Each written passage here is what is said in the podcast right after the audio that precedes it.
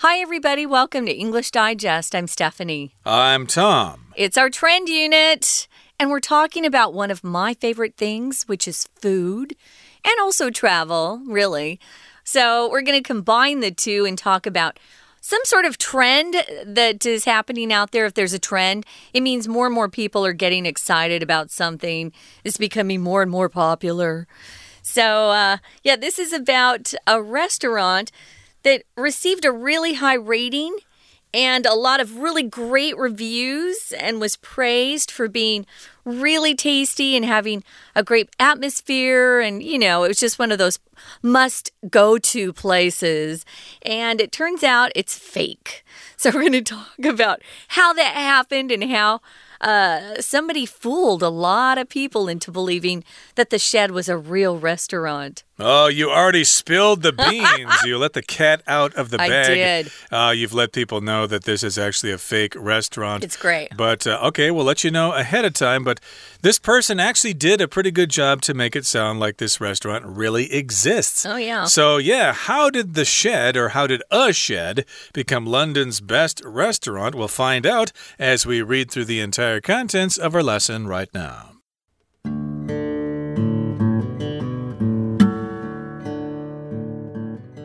In 2017, the travel website TripAdvisor ranked the Shed at Dulwich as London's number one fine dining establishment. Over 100 reviews praised the Shed's cuisine, atmosphere, and other qualities. It was highly exclusive. It had no street address, and people could eat there by appointment only. It was also a hoax. The shed was the creation of Oobah Butler, a freelance writer who actually lived in the very shed he was promoting. One of his previous jobs was writing fake TripAdvisor reviews for real restaurants, and this convinced Butler that he could make a fake restaurant. Butler devised a trendy sounding concept, naming meals after moods. He also generated photos of fancy dishes using basic ingredients, household items, and even his own foot. Thus, the shed was launched and began receiving good reviews, most of which were written by Butler's friends and family. It worked. The shed became enormously popular. People called Butler asking for reservations, so he just claimed it was fully booked. Then things started getting ridiculous. The local council asked him if his restaurant could reopen in a newly developed area. An Australian production company wanted to feature it in commercials shown on planes. The Shed had become London's top restaurant. Eventually, Butler opened the Shed for one night. He got acquaintances to play waitstaff and other diners and had a chef friend create gorgeous looking dishes from cheap instant meals. They microwaved these and got a DJ to play music to cover the sound of the microwave. After this, Butler finally revealed the hoax. The story of the shed holds an important lesson. The online world is full of misinformation, and we shouldn't take everything on the web at face value. We should always look at things in a critical way and do some fact checking so we don't make fools of ourselves.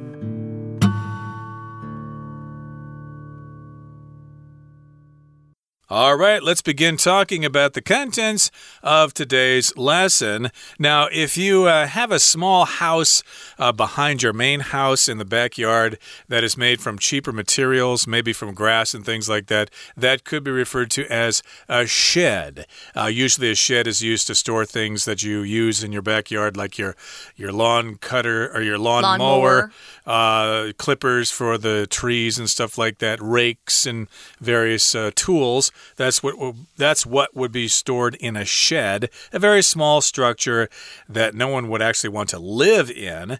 But uh, we're going to ask this question: Hey, how did a shed become London's best restaurant? Well, we're going to tell you how a shed became London's best restaurant. It's a great story. Uh, it made me laugh. People are so gullible, G U L L I B L E, meaning it's easy to fool them because they never check on anything. I know a lot of people that read stuff or hear things in the news or in the newspaper and automatically just believe everything. Always check, guys. So, this is a great lesson for everyone. So, in 2017, uh, the, there's a travel website I'm sure most of our listeners have been to called TripAdvisor. I go to it all the time when I'm planning a trip somewhere where I've never been before. So they ranked the restaurant that is actually called The Shed at Dulwich as London's number one fine dining establishment. Now, if it's fine dining, guys, it's not fast food and it's not even, um, you know, medium priced. It's very expensive.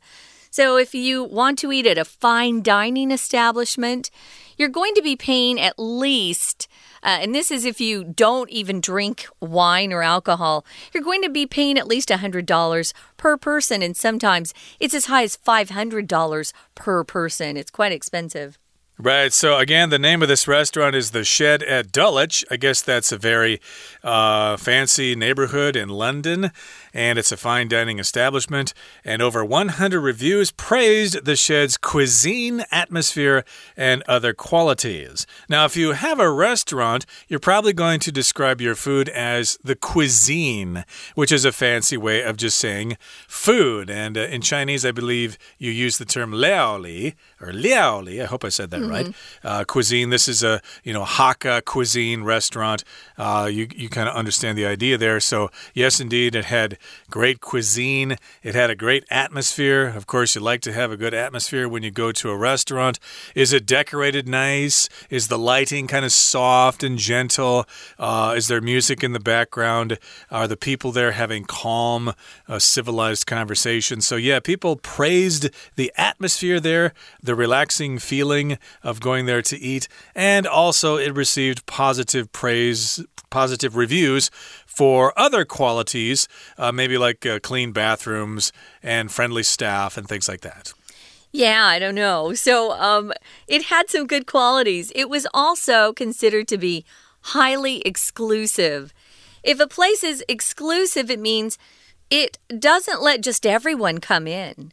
Oh no. So they exclude a lot of people. Uh, a lot of people would be excluded because they don't have the money to pay for a meal that's that expensive.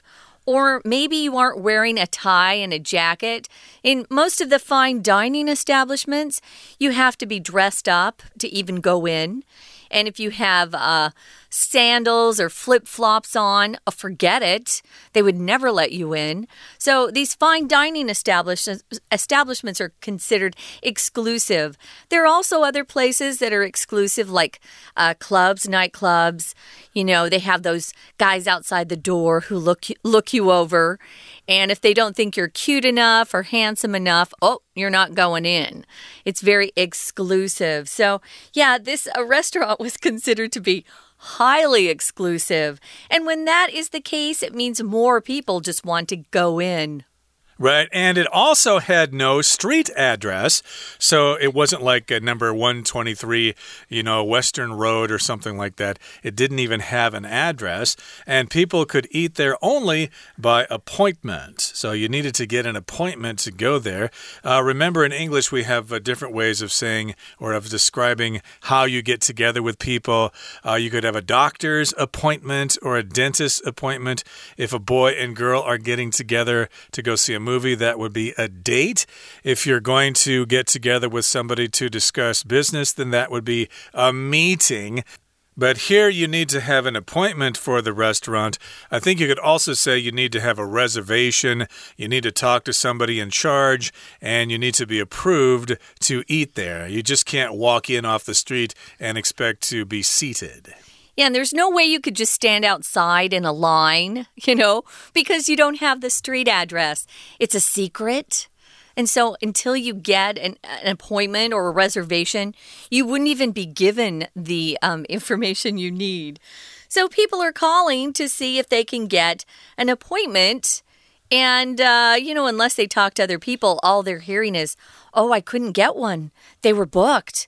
You know, they, they're they're sold out. It's solid. So um, it says in the next paragraph, it was also a hoax. I love I love how our author set up the whole situation or scenario and then lets us know it was a hoax. A hoax is something um, where people are fooled through deception. So people believe something is true, but all the while it's a lie or it's false or they're being set up to believe that something's true and it's not. So it was a hoax. Now, the shed was a creation of Oobah Butler. It could be Oba. I'm not sure how he pronounces his name, but I said Oobah Butler. Um, this person is a freelance writer. If you're freelance, you don't work for a company. Instead, you work for yourself and you offer your services to, to different companies, and they, they hire you through probably a contract. So he was a freelance writer who actually lived in the very shed he was promoting. So there's no way it could have been a fine dining establishment if he actually lived there himself. Yep, he actually lived in that shed. He lived in the shed that he was actually promoting. I don't know if that means he was living in a small, cheap London Probably, flat yeah. apartment somewhere. No, no, I think it.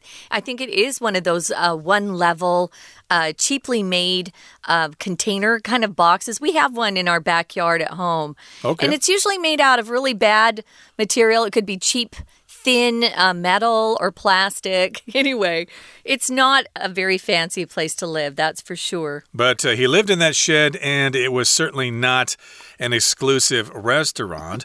and one of his previous jobs was writing fake TripAdvisor reviews for real restaurants. And this convinced Butler that he could make a fake restaurant. Okay, so that's where he got the idea from. And we'll talk about that in just a couple of seconds. But right now, we're going to take a break and listen to our Chinese teacher. 听众朋友，大家好，我是 Anna。在二零一七年的时候，居然发生一件超夸张的事情。旅游网站呢，居然将某一个餐厅排名为伦敦第一的美食餐厅，可是它根本是假的。好，我们今天这个文章真的好看了。不过呢，我们设计成一个文艺选择，所以我们还是照例的来看一下选项，请特别注意一下 D 这个字，cuisine。Cuisine 指的是美食佳肴，它是名词哦。后面的 I acquaintances，acquaintance 其实指的是你认识的人，或有时候会翻成点头之交。它跟 friend 朋友不一样哦。你的朋友 your friends 跟你是有 affection 有感情的，那么 acquaintance 只是你认识的人。最后面这个 J 呢？Book，book 如果当动词，就有预定餐桌，或者是不是餐桌，就是预定一个这个餐厅啊，或者是预定一个 hotel，或者是预定机票，都可以用这个 book。如果它当动词，就有预定的意思。好，所以我们来看一下，当时呢，这个是在二零一七年的时候，TripAdvisor 这个旅游网站。居然它评比排名第一的伦敦的某一个餐厅呢，它的名字叫做 The Shed。Shed 其实就是小屋或者是棚的意思。那么它的地点呢是在 Dulwich 这个地方，居然是全伦敦第一名的美食餐厅。而且当时呢，有一百则的 review，一百则的评论都说这个餐厅真的是独一无二啊，然后非常好。好，那么接下来呢，我们看到了这个网站列为第一名的 The Shed at Dulwich，其实根本是一个 hoax，是一个骗局。诶，这个关键字出现在第二段第一句最后一个字 hoax，因为其实这个餐厅是一个 freelance writer，有一个自由作家 Uba Butler 他自己的 creation。而且其实他根本就是住在这个小屋里面。我们特别来看一下第二段第一句哦，这个句子有两个关系子句，而且都包在一起。先行词其实是 Uba Butler，逗点之后同位于 a freelance writer。好，你看到 who 就知道要左挂号喽。右挂号其实本来应该在句尾的地方。可是其实里面的关系子句呢，还包着一个小的关系子句。先行词是 the very shed，后面的 he 到句尾，he was promoting，这里又有一个关系子句，而关系词 that 被省略掉了。特别注意是 that 哦，因为先行词有一个强调的字眼 very。We're gonna take a quick break. Stay tuned. We'll be right back.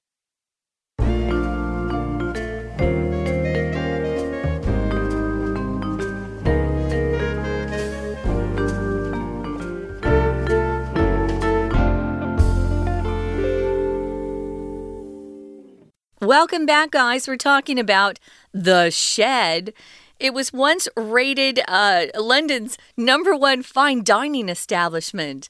Um, they had a really good setup for this uh, restaurant which we we found out at the end it was just a hoax. It was a, a lie that somebody had set up. It was also highly exclusive.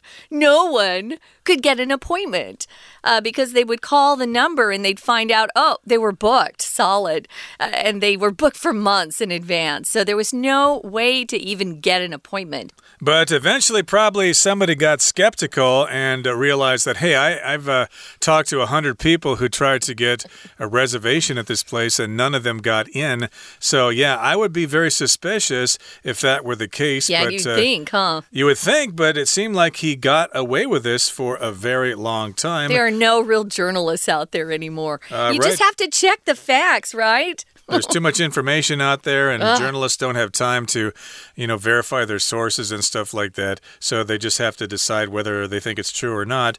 And it ended up being a hoax, which, of course, is something that was fake. Uh, like, uh, for example, a lot of people think the Apollo moon landing was a hoax, that uh, the United States government just uh, made that information all up and just to show the astronauts inside a studio and stuff like that, that it was a hoax.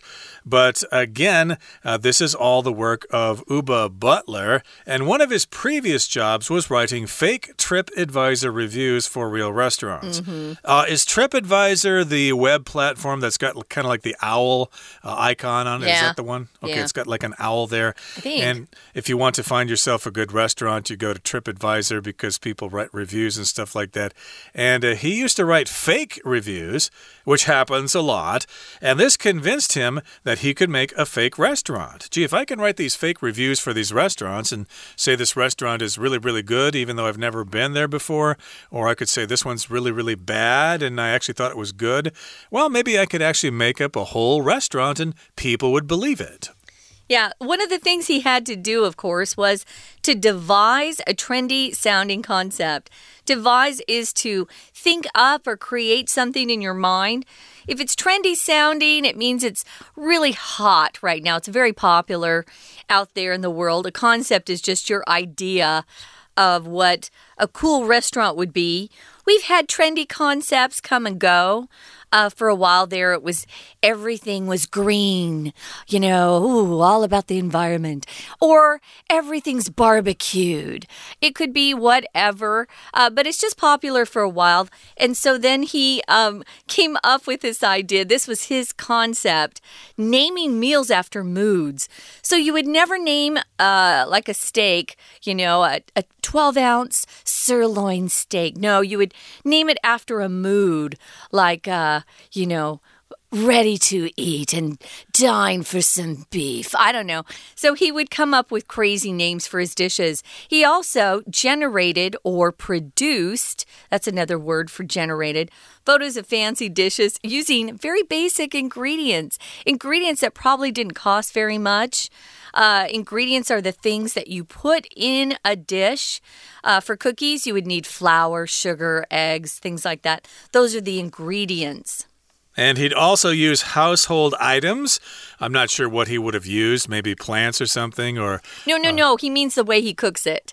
So maybe okay. a toaster, a frying pan. Here he used actually used a microwave. Now, how did he even use his own foot in those pictures, though? That's know. what I can't imagine. That's cool. I don't know. It sounds terrible. Yeah, I guess you'd have to see the pictures to figure Yeah. out exactly what he was doing. It sounds like a very creative and imaginative guy.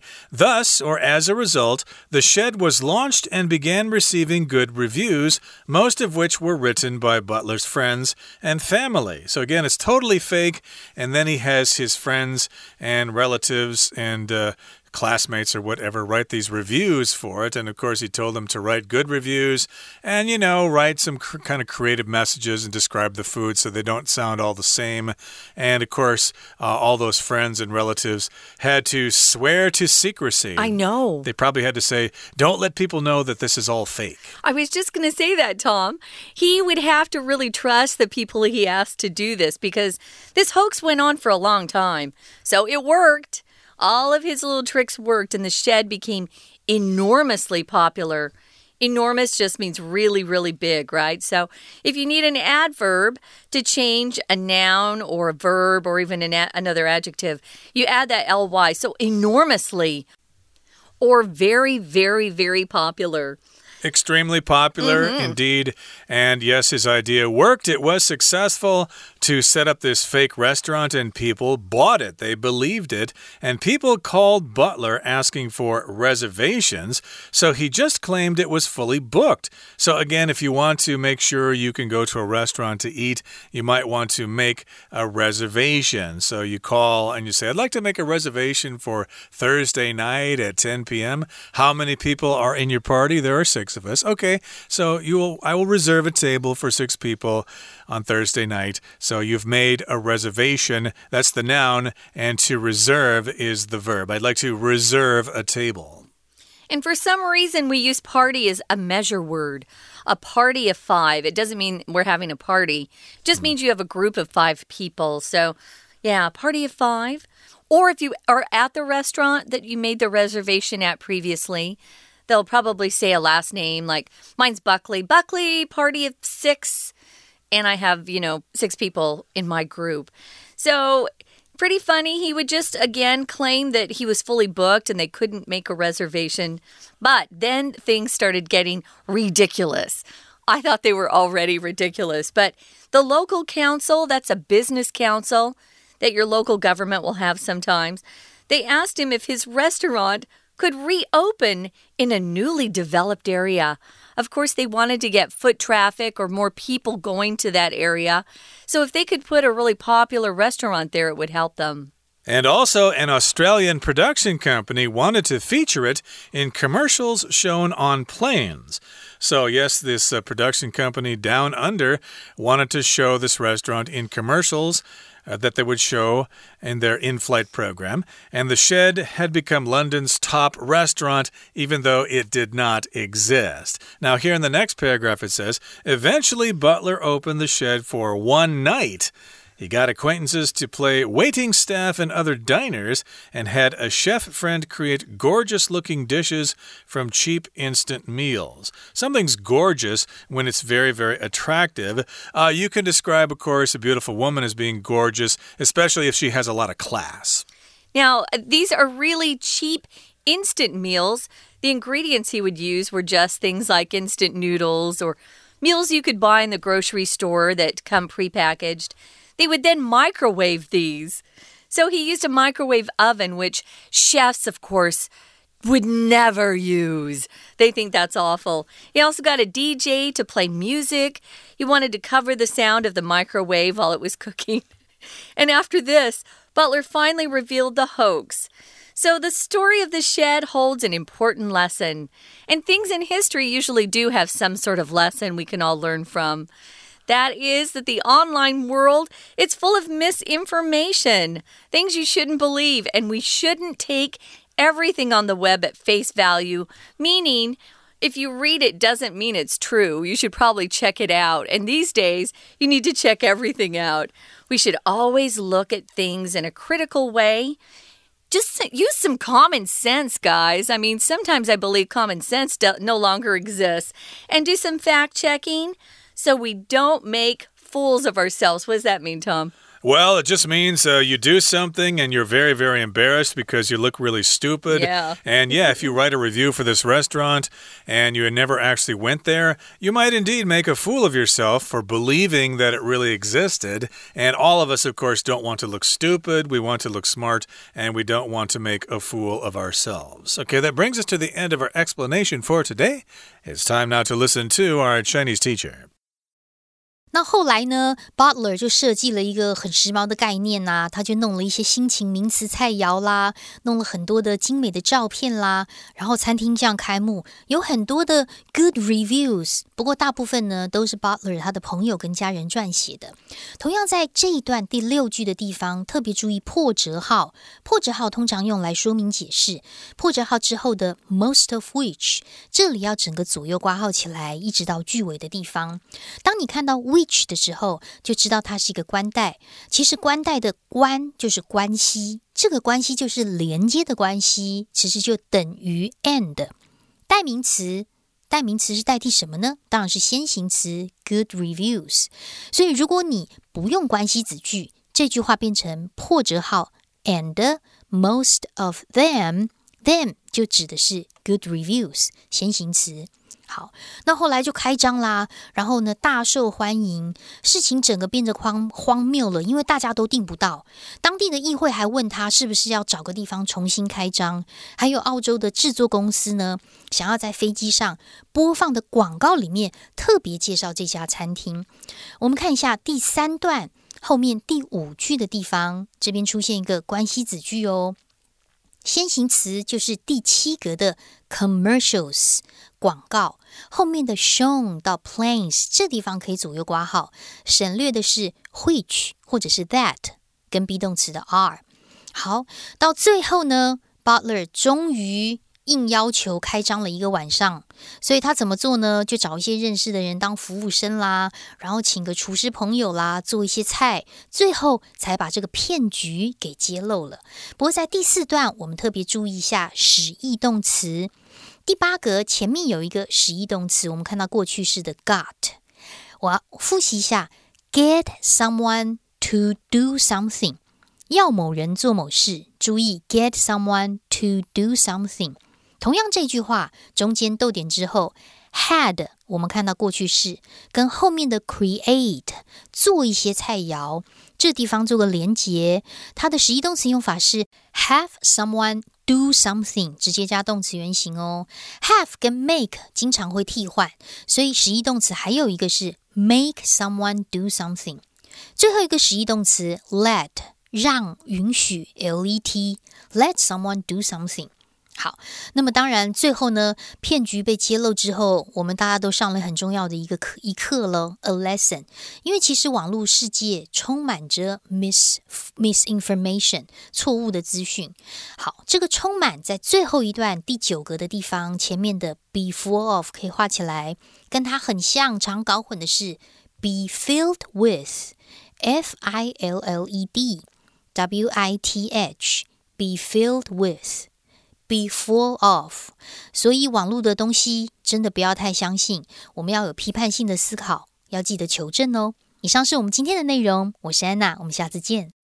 That's it for today, everybody. Even though this restaurant doesn't exist, I'm sure you can find an acceptable substitute right here in good old Taipei or Taiwan if you're hungry and want to have dinner. From all of us here at English Digest, I'm Tom. I'm Stephanie. Goodbye. Bye.